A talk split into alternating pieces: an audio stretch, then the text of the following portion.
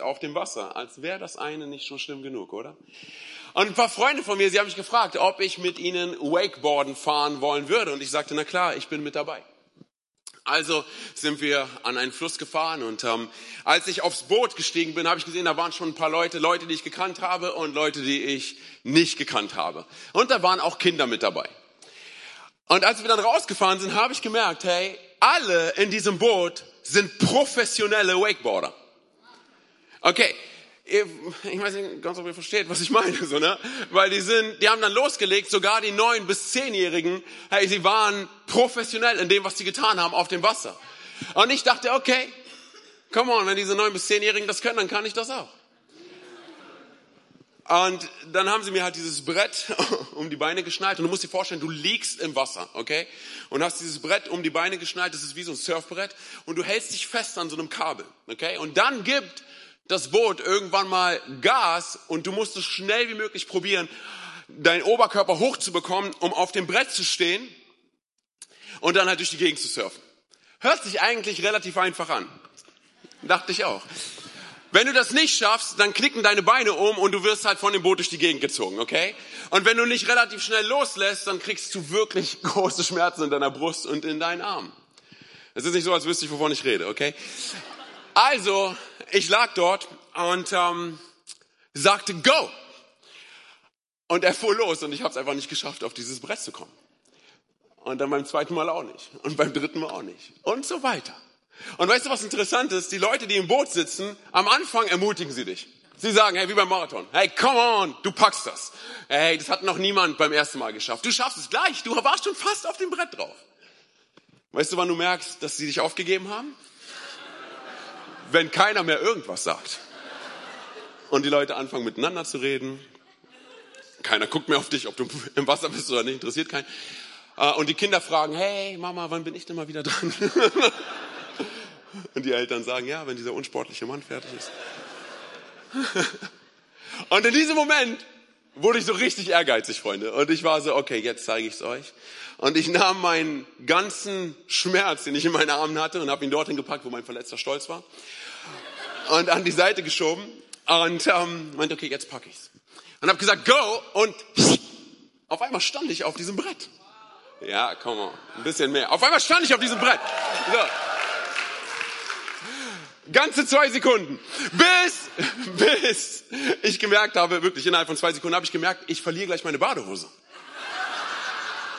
Und ich dachte, jetzt ehrlich, so, ne, weil die Leute haben mich anguckt wie, wow, es gibt doch noch Wunder. Und ich dachte nur, was machst du jetzt? So, und es war eine sekundenschnelle Entscheidung, die ich treffen musste, weil entweder lasse ich jetzt los und ziehe meine Badehose hoch und riskiere, dass ich gleich wieder im Wasser lande, oder die Leute werden mich gleich so sehen, wie Gott mich erschaffen hat. Und sie haben dann wieder was zum Staunen. Ähm, entspannt euch, hey, come on. Gottesdienst macht Spaß, oder? Okay, auf jeden Fall, so ich versuche dich da hineinzuversetzen, so ne, oder vielleicht auch nicht. Auf jeden Fall, so ne, das Bild kriegst du nicht mehr raus. Hey. Auf jeden Fall, so ich habe überlegt, was machst du jetzt, so ne?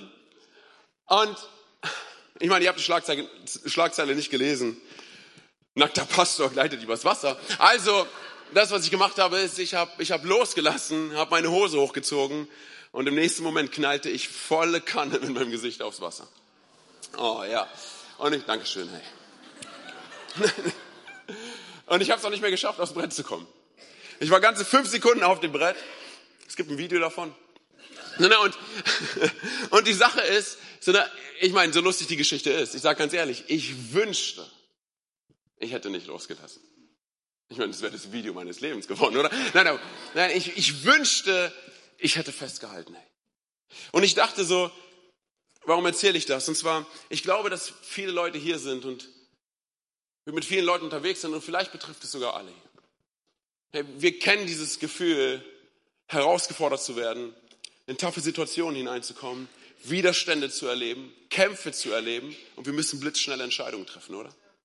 Und zwar, wir müssen uns entscheiden, hey, ob wir festhalten an all dem, was Gott in unserem Leben getan hat, festhalten an all den Versprechen, die er uns gegeben hat, festhalten an den Sicherheiten, die er uns versprochen hat, festhalten an all den Wundern, die wir schon mit ihm erlebt haben. Oder wir tun einfach das, was alle anderen tun, oder? Und zwar, wir lassen los. Wir geben auf. Wir geben uns vielleicht auf. Wir geben Gott auf. Wir geben unsere Beziehung zu Gott auf und wir sagen, hey, wir handeln die Situation irgendwie selber, oder? Und dann irgendwann mal knallen wir auf den Boden der Tatsachen auf und, und wir merken, wir können gar nichts handeln, oder? Und ich dachte folgendes, ey, was ist, wenn dieser Ort der Herausforderungen und des Widerstandes und des Kampfes exakt derselbe Ort, was ist, wenn der Ort, an dem du am meisten dich vom Teufel angegriffen fühlst, exakt derselbe Ort ist, an dem Gott sagt, ich verspreche dir meine allergrößte Hilfe. Ich verspreche dir meine allergrößte Versorgung. Ich habe dich nicht vergessen. Was ist, wenn der Ort, an dem alle deine Freunde safe im Boot sind, sicher im Boot sind und du bist der Einzige, der sich aufs Wasser wagt, okay? Und es ist risikoreich und es ist gefährlich. Aber das ist exakt derselbe Ort, an dem Gott sagt, ich habe dich am meisten dafür zugerüstet und am meisten für ausgerüstet und am meisten für aufgebaut. Und du hörst diese leise Stimme vielleicht, die dir sagt, halt fest. Halt fest. Halt fest. Ich will heute mit euch in eine Geschichte reinspringen, die, ich würde sagen, das ist meine Lieblingsgeschichte aus der Bibel. Und vielleicht hast du sie schon zigmal gehört. Und wenn du ein Church Kid bist, wenn du schon lange in der Gemeinde bist, hey, dann hast du die Geschichte wahrscheinlich schon zigmal gehört. Wenn nicht, ist gar kein Problem. Aber ich will alle Leute hier einladen, hey, dass ihr mit mir in diese Geschichte hineinkommt. Egal, wie oft ihr sie gehört habt, okay? Ich glaube, dass sie lebensverändernd ist. Und zwar, ich will aufschlagen in Matthäus 14, ab Vers 22. Wenn deine Bibel dabei ist, kannst du gerne mit aufschlagen. Wenn nicht, ist kein Problem. Matthäus 14, ab Vers 22. Nun drängte Jesus die Jünger unverzüglich ins Boot und ihm ans andere Ufer vorauszufahren. Er wollte inzwischen die Leute entlassen, damit sie nach Hause gehen konnten. Als das geschehen war, stieg er auf einen Berg, um ungestört beten zu können. Spät am Abend war er immer noch dort, ganz alleine. Das Boot befand sich schon weit draußen auf dem See und hatte schwer mit Wellen zu kämpfen, weil ein starker Gegenwind aufgekommen war. Sag mal ganz kurz, starker Gegenwind. Gegen Ende der Nacht kam Jesus zu den Jüngern, er ging auf dem Wasser. Als sie ihn auf dem Wasser gehen sahen, wurden sie von Furcht gepackt. Es ist ein Gespenst, riefen sie und schrien vor Angst. Aber Jesus sprach sie sofort an. Sag mal sofort. Erschreckt nicht, rief er. Ich bin's. Ihr braucht euch nicht zu fürchten. Da sagte Petrus, Herr, wenn du es bist, dann befiehl mir, auf dem Wasser zu dir zu kommen. Komm, sagte Jesus. Petrus stieg aus dem Boot und ging auf dem Wasser auf Jesus zu. Doch als er merkte, wie heftig der Sturm war, fürchtete er sich. Er begann zu sinken. Herr, schrie er, rette mich. Sofort streckte Jesus seine Hand aus und hielt ihn fest. Du Kleingläubiger, sagte er, warum hast du gezweifelt? Dann stiegen beide ins Boot und der Sturm legte sich. Und alle, die im Boot waren, warfen sich vor Jesus nieder und sagten, du bist wirklich Gottes Sohn. Du bist wirklich Gottes Sohn. Hey, was passiert hier?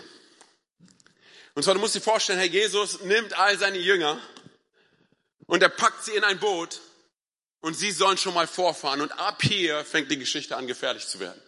Und weißt du, was verrückt ist? Jesus weiß, dass die Geschichte ab hier gefährlich wird. Und nicht nur Jesus weiß es, sondern die Jünger wissen es auch. Ich meine, sie waren professionelle Fischer. Sie wussten, wie man das Wetter deutet. Sie wussten, was auf sie zukommt. Und dennoch stiegen sie ins Boot. Also muss dir vorstellen, Jesus sagt, hey, Jünger, kommt mal alle zusammen, kommt zusammen, alle ab ins Boot. Thomas, hör auf zu zweifeln, spring ins Boot. Come on. Judas, leg das Geld weg. Leg das Geld. Okay, komm on. Alle mit, alle ins Boot. Hey, übrigens, es wird richtig stürmisch und ihr werdet denken, dass ihr sterbt. Okay, bis dann. Ciao. Hey Jesus, wohin gehst du? Ich gehe beten. Bis dann. Und er geht weg. Und ich meine, wir lesen das und wir denken so, okay, Classic Jesus, oder? Sondern ich meine, er geht beten. Ich weiß nicht, hey.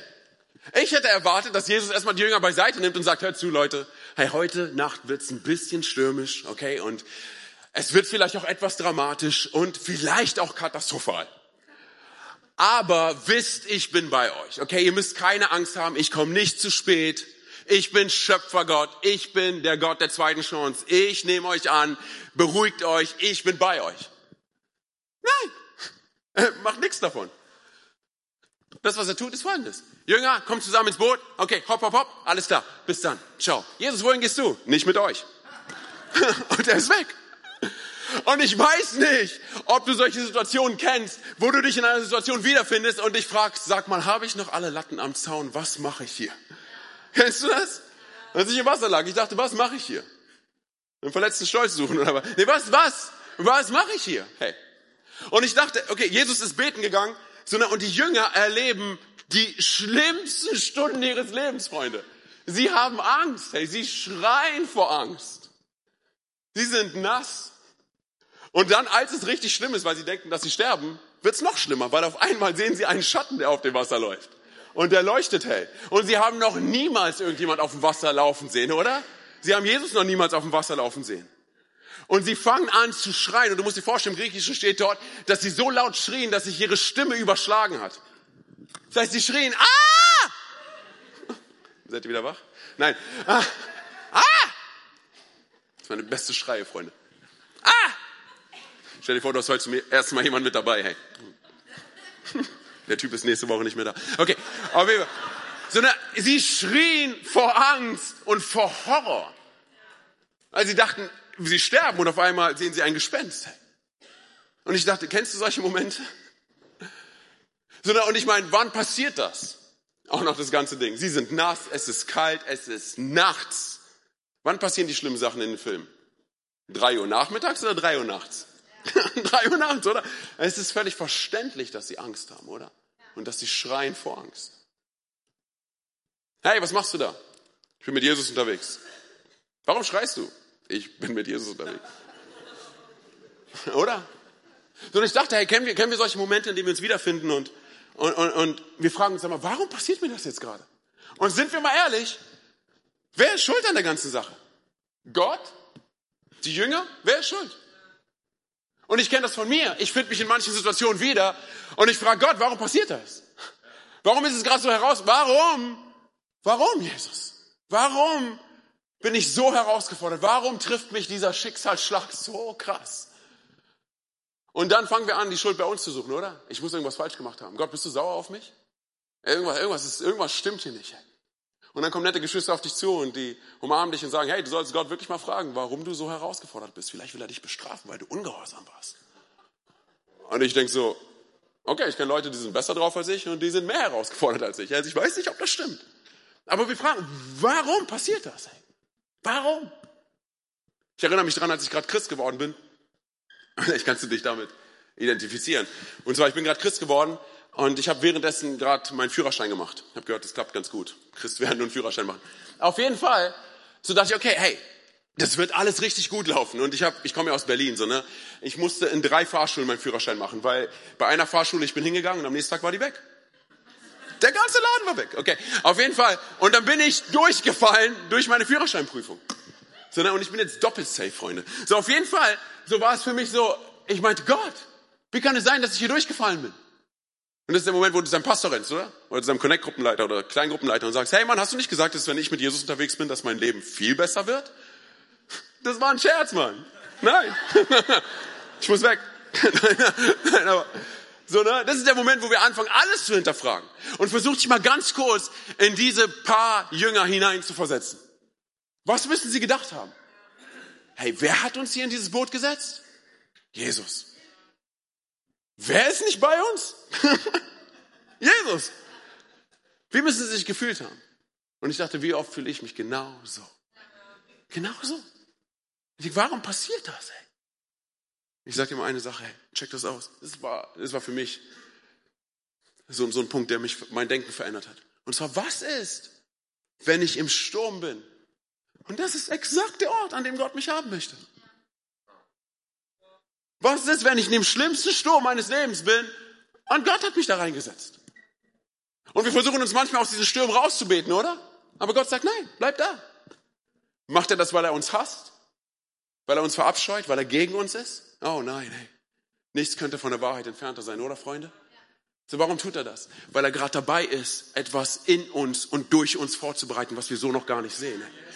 Weil er schon sieht, was für ein Segen er auf unser Leben legt und nicht nur auf unser Leben, sondern auch auf das Leben der Menschen um uns herum, was alles durch diesen Sturm passieren kann. Das, was wir uns wünschen, ist, Jesus, komm, hol mich jetzt sofort raus. Als würde Jesus mit so einem F-16-Jet ankommen. Jesus, ich brauche Hilfe. Und Jesus sagt, alles klar, ich komme. Und er kommt und sagt, spring rein, Buddy. Hey, aber das, was wir in der Bibel sehen, sehen, da sehen wir nicht, dass Jesus ist wie ein F-16-Jet, oder? Sondern ich habe vor kurzem gelesen, er ist mehr wie ein Anker. Oder? Er ist mehr wie ein Anker. Hebräer 6, oder? Und weißt du, was verrückt ist an einem Anker? Du siehst ihn nicht immer. Vor allem nicht, wenn er seinem Job nachgeht, oder? Oder? Hey, und nicht nur das. Er gibt uns Stabilität und er gibt uns Sicherheit. Aber was nervt, ist, manchmal behält er uns genau dort, wo wir gerade sind. Genau dort, wo wir gerade sind. Und manchmal ist das ein Sturm.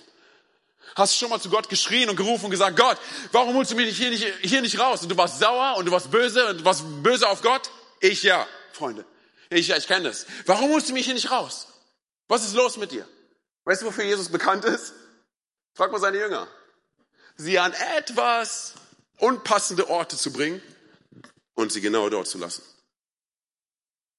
Ich sage dir ganz ehrlich, hey, auf dem richtigen Weg zu sein oder safe zu sein, sicher zu sein, ist nicht immer die beste Sache für uns. Sicher zu sein heißt nicht immer richtig zu sein. Ich teile mein Herz mit euch, Freunde. Letztes Jahr habe ich einen Anruf bekommen. Und bei diesem Anruf habe ich erfahren, dass mein Bruder, mein ältester Bruder, einen Schlaganfall gehabt hat. Und ich habe im selben Jahr, letztes Jahr, meinen Vater verloren. Wir haben ihn zusammen beerdigt. Und es war der Moment, an dem ich gefragt habe, Gott, was ist los hier? Es hat sich so angefühlt, als würde jemand den Teppich unter meinen Füßen wegziehen. Und er sagte mir, hey, mach schnell, komm schnell nach Berlin. Wir wissen nicht, wie lange er stabil ist. Und wir haben ein Ticket klar gemacht, ich bin in den Zug eingestiegen. Und im Zug, du musst dir vorstellen, der Zug war überfüllt. Dass ich überhaupt noch ein Ticket bekommen habe, war ein Wunder. Und im, im Zug habe ich noch ein Telefonat gemacht. Und der Typ, der neben mir sitzt, der tippt mich an. Und weißt du, du musst dir vorstellen, in meinem Kopf gingen die ganze diese Fragen um so, was ist ein Schlaganfall? Also ich meine, du hörst ja viel davon, aber was genau bedeutet das? Und gibt es eine Chance und, und so weiter und so fort. Ich meine, ich habe die ganze Zeit darüber nachgedacht, was, was kann ich jetzt machen? Was, Gott, ich habe keine Ahnung und ich kann jetzt hier nicht in diesem Zug sitzen und mir die ganze Zeit Gedanken darüber machen, hey, was, was ich jetzt machen kann. Was kann ich tun? So, und während, ich habe gerade aufgelegt und der Typ neben mir, er, er, tippt mich an und er sagte, entschuldigen Sie, ich möchte Sie nicht stören. Ähm, ich habe gerade gehört, Ihr Bruder hat einen Schlaganfall gehabt und ich sage, ja. Er zückt seine Karte und er sagt, ich bin Schlaganfall-Experte. Und ich habe eine Praxis sonst wo und er ist Doktor, Doktor, sonst wie. Und ähm, er sagt, haben Sie irgendwelche Fragen? Und ich sage, hey, von all den Plätzen, wo du mich hättest hinsetzen können, Gott, sitze ich neben dem Schlaganfall-Experten? Ehrlich? Und er konnte mir meine Fragen beantworten, aber dann switchte das Gespräch und ich konnte anfangen, ihm von dem Gott der zweiten Chance zu erzählen. Und von dem Gott der Liebe und von dem Gott der Annahme und von dem Gott, der ihn liebt. Und wir konnten am Ende beten. Ich habe ihm Ende des Jahres einen Brief geschrieben, habe mich bedankt, er hat mir geantwortet. So, und ich dachte so, hey, kann es sein, hey, dass wir uns manchmal in Situationen, Problemen und Herausforderungen befinden und einfach gar keiner ist schuld dran? Weil das das Leben ist, was wir haben? Es ist einfach das Leben und wir können niemandem die Schuld geben. Und es geht gar nicht darum zu suchen und zu finden, wer ist schuld oder sonst was. Sondern ich sage dir eine Sache, hey, was wir verstehen müssen ist, dass das nicht das Ende ist der Sturm ist nicht das Ende. Und weder der Sturm, noch deine Situation, noch deine Herausforderung, noch all das, was um, um dich herum sich um dich herum aufbaut, hat das letzte Wort, sondern Gott hat das letzte Wort. Church, ihr seid mir zu leise. Gott hat das letzte Wort in allem, was wir tun. Hey. Und wenn wir, ich meine, überlegen wir nochmal, wie war das mit dem, mit dem Anker? Hey, wenn der Anker, kann sein, dass ich den Anker nicht immer sehe, aber er ist dort und er gibt mir Stabilität und Sicherheit. Und ich sage dir eine Sache, es kann der schlimmste Moment deines Lebens gerade sein. Erinnere dich daran, was Gott über dein Leben sagt, hey. Was das Kreuz über deinen Wert sagt. Was Gott über deine Zukunft sagt. Es kann gut möglich sein, dass du nicht weißt, was die Zukunft bringt, aber lern doch den kennen, der die Zukunft bringt. Und das ist Jesus, hey. Und ich glaube, das ist der Punkt, an dem wir uns festhalten können und sagen können, Gott, ich weiß nicht, was die Zukunft bringt, aber du weißt es, Jesus. Du weißt es. Hey, ich sag dir eine Sache. Was ist, wenn wir uns manchmal in Stürmen befinden. Und die Frage ist gar nicht, warum wir uns im Sturm befinden, sondern wie gehe ich durch den Sturm durch. Nicht nur für mich, sondern auch für die Leute um mich herum. Und eine Art und Weise, wie wir durch den Sturm gehen können, hey, will ich dir zeigen anhand von einer weiteren Geschichte. Lass uns ganz kurz in die Geschichte von einem Mann springen, der vor 4000 Jahren Gottes Stimme aus einem brennenden Dornbusch herausgehört hat. Sein Name ist Moses. Du findest seine Geschichte in 2. Mose Kapitel 3. Und ich will dir ganz kurz einen Recap geben. Okay, vielleicht hast du schon mal was von Moses gehört. Hey, du hast das Musical gesehen, Let My People Go.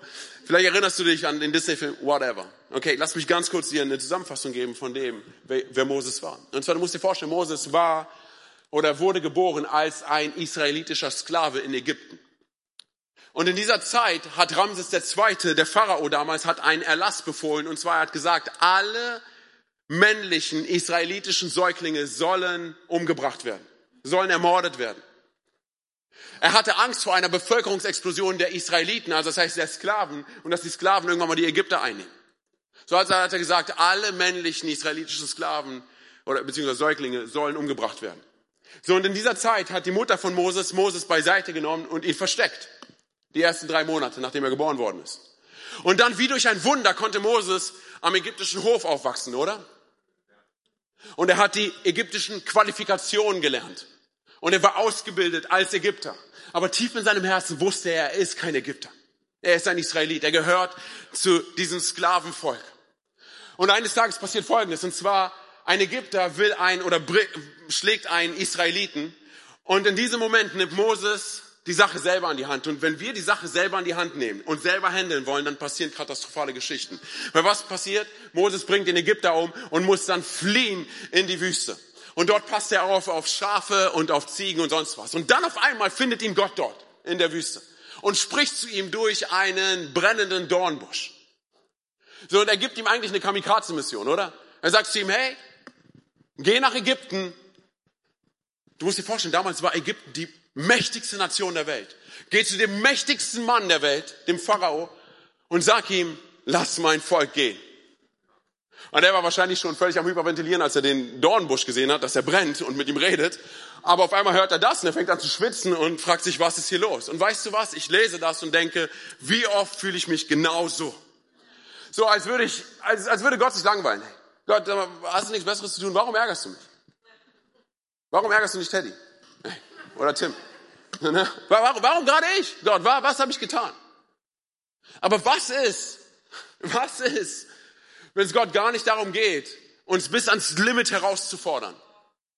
Oder in unserem Sturm uns umzubringen? Was ist, wenn es eher darum geht, dass er gerade dabei ist, uns zu retten, wie wir noch nie gerettet worden sind?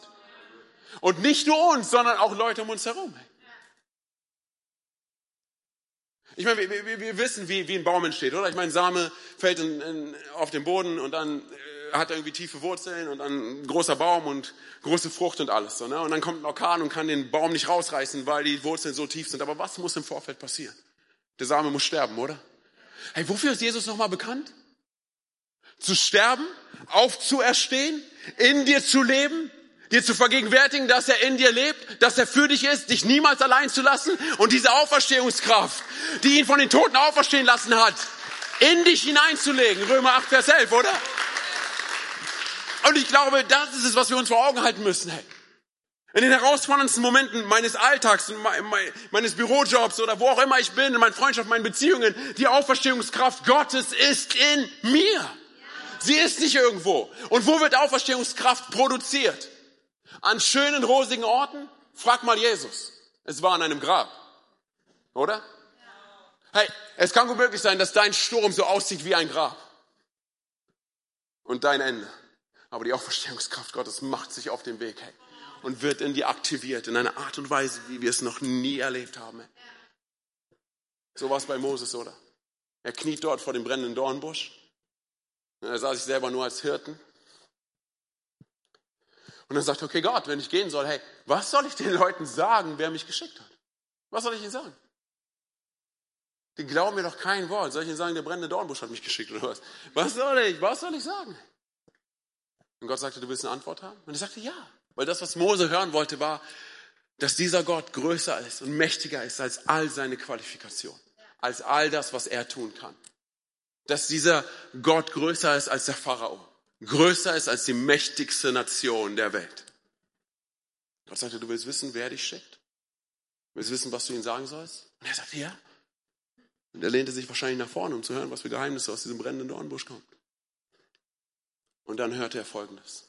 Sag ihnen, Folgende hatte ich geschickt. Ich bin.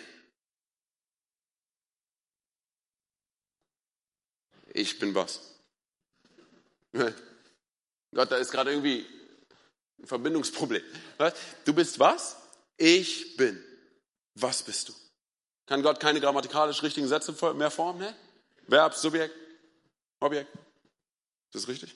Ja, okay. Ich bin Ausländer. Ausländerkarte. Komm on.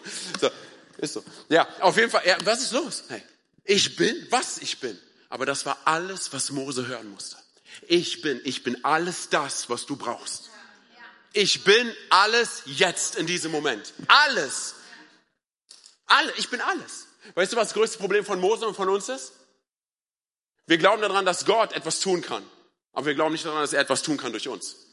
Wir vertrauen darauf, hey, dass Gott, hey Gott, du kannst die Situation lösen, aber nicht durch uns, nicht durch mich. Und das, was Mose und was du und ich hören müssen, ist Folgendes. Wenn Gott sagt, ich bin, dann sagt er, ich bin größer als deine Qualifikation.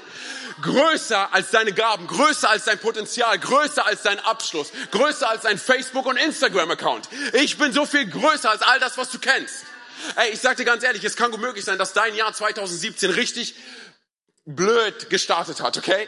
Und dich wirklich herausfordert und Beziehungen kaputt gegangen sind und Menschen sich gegen dich gestellt haben und du deinen Job verloren hast und dein Partner sich gegen dich gestellt hat und du nicht weißt, wie du deine Miete bezahlen sollst. Es kann sein, dass du das alles erlebt hast, aber was Gott dir sagt, ist, ich bin größer als das. Ich bin dein Gott 2017, 2018, 2019. Ich hab dich nicht vergessen. Ich hab dich nicht, nicht allein gelassen. Ich bin für dich. Ich liebe dich. Egal was ist. Egal was sich um dich herum aufbaut. Ich bin für dich. Und wenn er sagt, ich bin, zeigt das seine Allgegenwärtigkeit. Getrennt von Raum und Zeit. Und er sagt, ich war, ich bin und ich werde immer sein. Alles das, was du nicht bist. Alles das, was du nicht kannst. Ich bin mehr als das, was du bist. Oh Gott, aber, aber ich, ich bin treulos. Ich bin's nicht. Aber Gott, ich bin, ich bin nicht loyal. Ich bin's.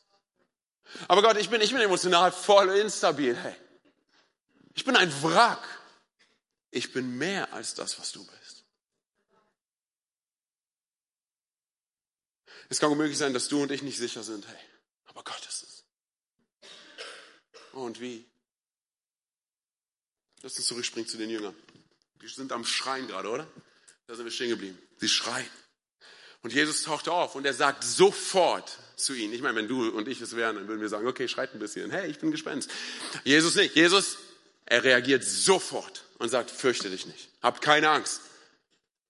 Und was macht ihr Petrus? Petrus ist der Beste. Jesus, bist du es wirklich? Ja, ich bin's. Okay, dann sag mir, dass ich zu dir rauskommen soll. Aufs Wasser. Ja, komm. Oh. Warum halte ich nicht einfach meine Klappe? So, und er fängt an zu laufen und er fängt an zu sinken, oder?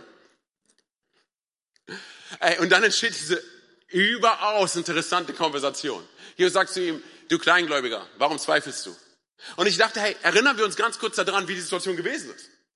Weil es ist immer noch Sturm. Das heißt, Jesus läuft auf den Wellen und mal sieht man ihn und mal nicht und dann sieht man ihn wieder und dann nicht. Und es ist Sturm.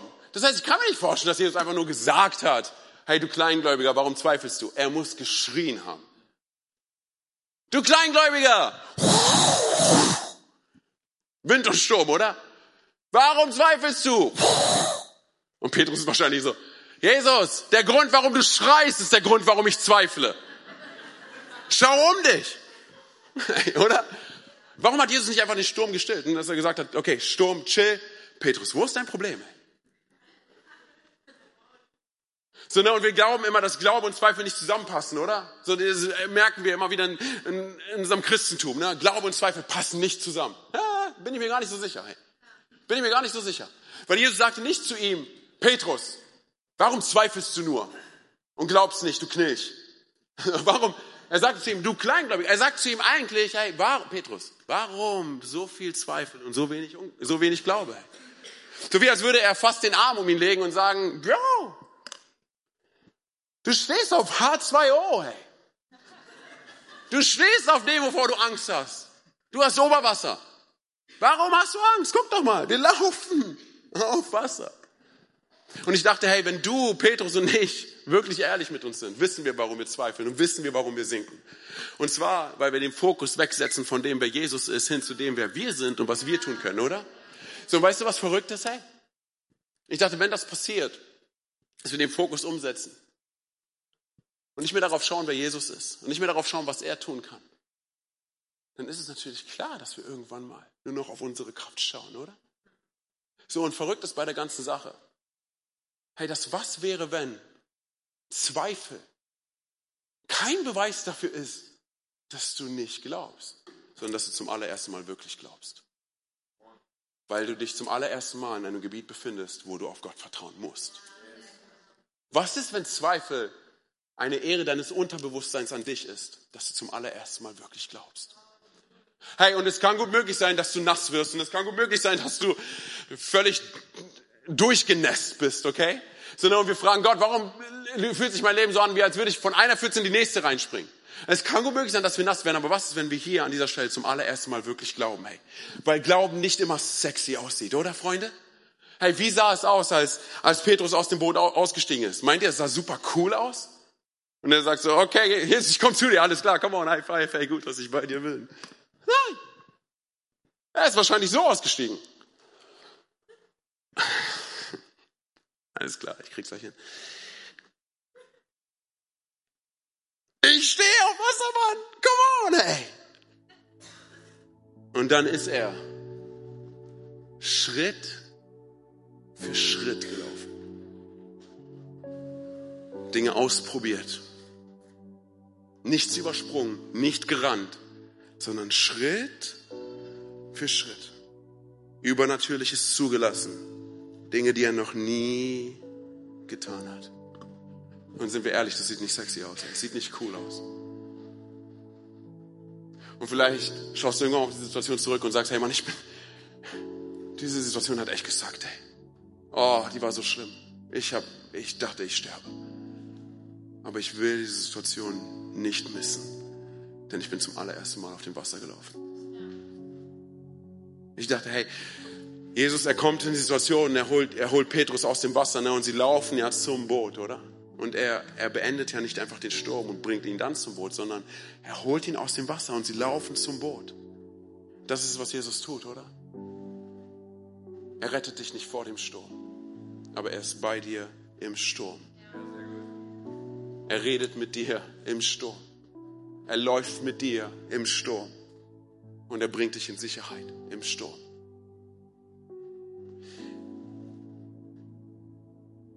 Wisst ihr, wenn wir, wenn wir, wenn wir im Sturm stehen, hey, dann glaube ich, haben wir, haben wir manchmal echt eine Herausforderung, uns an irgendetwas festzuhalten. Hey, wir, wir wollen uns an allem festhalten, wenn wir im Sturm stehen, oder wir wollen uns an andere Leute festhalten. Aber sind wir ehrlich, wir können uns nicht an anderen Menschen festhalten, denn mal sind sie emotional hier, dann wieder hier. So, wir versuchen uns an, an, an Geld festzuhalten, aber sind wir ehrlich, wie weit bringt dich Geld? Karriere? Wie weit? Dein Body Mass Index? Wie weit? Guck in die Nachrichten. Eigentlich ist gar nichts sicher. Was ist sicher? Was ist sicher? Gar nichts ist sicher. Und eigentlich muss ich auch das, was ich bis jetzt gesagt habe, ein bisschen revidieren. Denn woran wollen wir uns festhalten? Wir können an gar nichts fest, uns an gar nichts festhalten.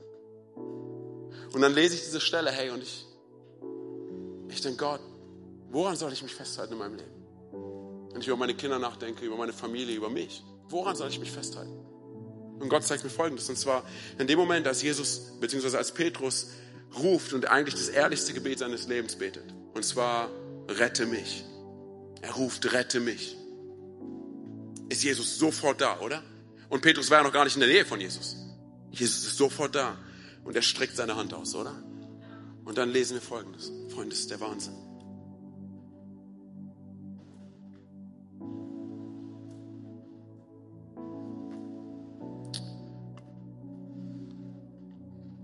Will es kurz vorlesen, ich will gerade nur die Stelle nicht. So, Matthäus 14, 31. Und zwar, Jesus streckte seine Hand aus. Und jetzt kommt's. Und er hielt ihn fest. Wer hält hier wen fest, Freunde?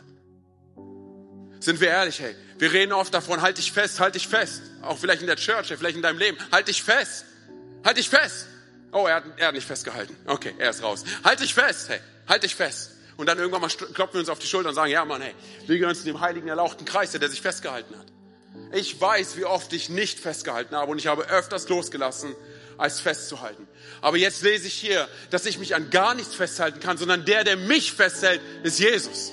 In dem Moment, wenn ich gerade am Sinken bin, ist der, der mich festhält, Jesus. Das heißt, es kann gut möglich sein, dass da Widerstände sind und Kämpfe und die schlimmsten Kämpfe deines Lebens. Und Jesus schaut nicht zu dir und sagt, halt dich fest, sondern wir sind die rufen, halt mich fest. Und Jesus sagt, ich halte dich fest. Ich will dich herausfordern und ich will dich ermutigen, die Situation beiseite zu schieben, wo du versucht hast, dich festzuhalten. Gott hält dich fest und er ist für dich. Er ist für dich. Und dann lesen wir ein paar Verse weiter, in Vers 33, hey, dass die, die Jünger haben diesen Turning Point, oder? Theologen reden davon, dass das der Veränderungsprozess für die Jünger gewesen ist. Dass sie zum allerersten Mal verstanden haben, wer Jesus ist. Wo haben sie es verstanden? Im Sturm. Sie haben erlebt, wie er, wie er die Tausenden heilt und ihnen Essen gibt und Wunder tut und Tote von den Toten auferweckt, oder? Aber das im Sturm war der Punkt, an dem sie wirklich verstanden haben, wer er ist. Es kann gut möglich sein, dass du und ich im Sturm stehen und zum allerersten Mal wirklich verstehen, wer Jesus ist.